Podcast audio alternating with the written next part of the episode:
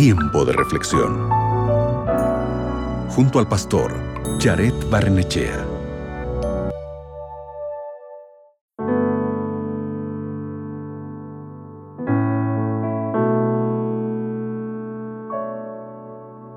Hay momentos en la vida en los cuales uno tiene que tomar decisiones firmes y decididas.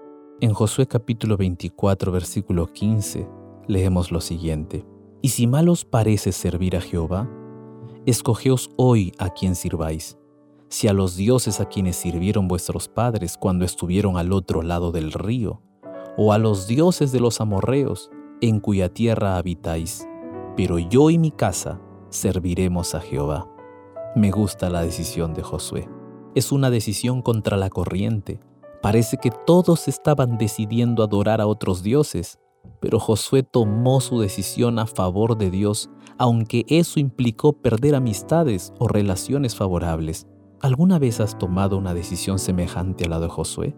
Es posible que ya hayas tenido que tomar una decisión importante y de repente te hayas dado cuenta de que no estabas preparado para ello. Todos hemos pasado por eso. La palabra decisión viene de una raíz latina que significa separarse de, es decir, Toda decisión implica separación. Si dices sí a algo, estarás diciendo no a otra cosa. Por eso, a veces las decisiones pueden ser muy difíciles. Eres libre de elegir qué hacer con tu vida. A esto lo llamamos libre albedrío. Eres libre de elegir tu propio camino, pero aún así no puedes elegir las consecuencias de tus opciones. Las prisiones de todo el mundo están llenas de personas que tomaron decisiones equivocadas y destructivas, que señalaron con el dedo en la dirección equivocada y se encontraron atrapadas por el destino elegido. Pero también puedes tomar decisiones que te lleven a vivir una vida de calma y esperanza en las promesas eternas de Jesús. Las últimas palabras de un hombre pueden revelar la historia de su vida esa fue la experiencia de Josué.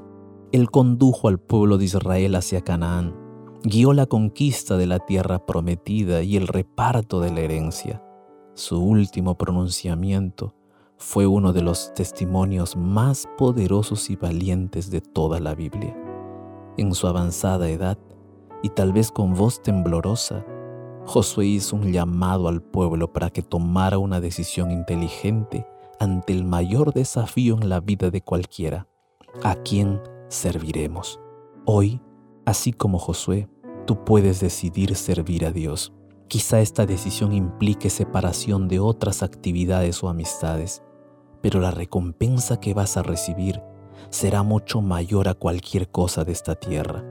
Como dijo el apóstol Pablo, ninguna aflicción del tiempo presente se compara a la gloria venidera que en nosotros ha de manifestarse cuando Cristo venga por segunda vez.